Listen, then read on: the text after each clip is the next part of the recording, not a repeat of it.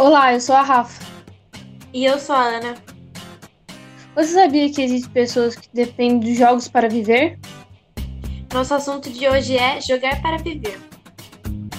Não parece, mas a vida de um jogador profissional é bem mais difícil do que você imagina. De acordo com os jogadores, de passar de 10 da manhã até meia-noite, tirando o almoço e jantar tempo para descanso, treinando para campeonatos que irão participar. Esses campeonatos normalmente dão mais de 50 mil reais como prêmio para o primeiro lugar. Por isso os jogadores se esforçam tanto para ganhar. A tendência de jovens virarem jogadores profissionais começou quando os jogos Overwatch e Fortnite começou a se popularizar. E assim os campeonatos começaram a chamar a atenção com seus prêmios de valores altos.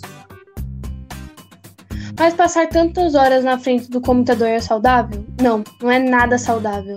Sintomas como dor de cabeça, olhos cansados e secos podem aparecer por causa desses hábitos. O recomendável a fazer é tirar descanso de 5 ou 10 minutos a cada uma hora na frente da tela. Também não adianta sair do computador e ir direto mexer no celular, pois os dois causam a mesma coisa. A única diferença é que uma tela é maior e a outra é menor. Basta ter um bom computador e um pouquinho de prática para se tornar um jogador desses e ficar rico.